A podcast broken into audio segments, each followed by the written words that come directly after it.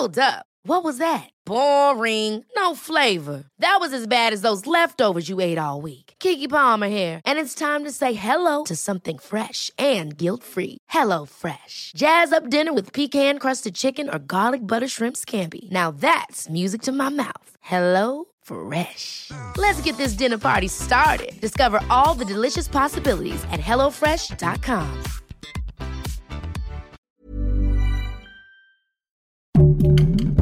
Heraldo Podcast, un lugar para tus oídos.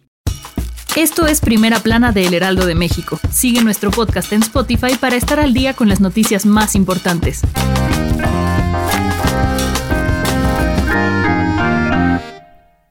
El presidente Andrés Manuel López Obrador dio a conocer que la Guardia Nacional desplegará un operativo para garantizar que las elecciones del próximo 6 de junio se lleven a cabo en paz. Hace unos días, AMLO hizo un llamado para evitar la violencia durante la jornada electoral y aseguró que con la intervención de la Guardia Nacional junto a los gobiernos estatales protegerán a los ciudadanos, candidatos y funcionarios de casilla. El presidente explicó que desde hace dos meses se trabaja en estrategias de seguridad para este periodo electoral y además abrieron una mesa central para recibir denuncias y brindar protección a candidatos. También reiteró su compromiso con la seguridad y pidió que la jornada electoral se lleve a cabo sin violencia para que se haga valer la democracia. Apostemos a hacer valer la democracia de manera pacífica, sin violencia, no caer en la trampa de la violencia. Ese es el llamado a todos con información de Francisco Nieto.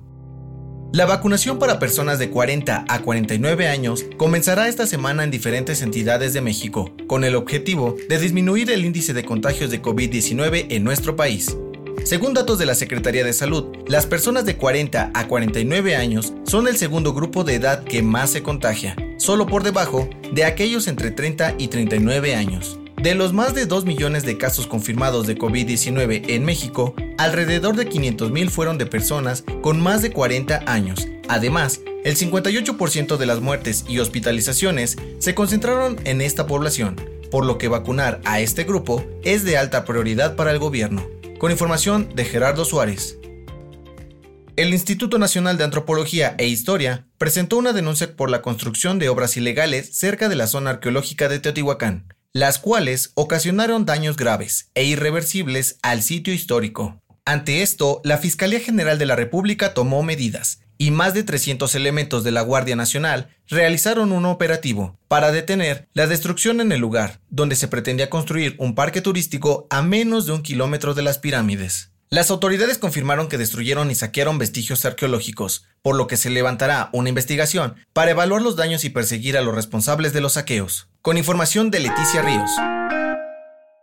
En otras noticias, el secretario de Hacienda, Arturo Herrera, informó que el avión presidencial será usado por primera vez en el sexenio de Andrés Manuel López Obrador, pues trasladará a los atletas mexicanos que participarán en los Juegos Olímpicos de Tokio. En noticias internacionales, China decidió cambiar su política y permitirá a las parejas tener hasta tres hijos. Esta medida será implementada para combatir el envejecimiento de la población. La ley anterior solo permitía un hijo por familia. En los deportes, la Conmebol dio a conocer que la Copa América 2021 se jugará en Brasil, luego de que se suspendiera su organización en Argentina y Colombia debido a los conflictos sociales y de salud que viven ambos países. El dato que cambiará tu día. No hay edad para el amor.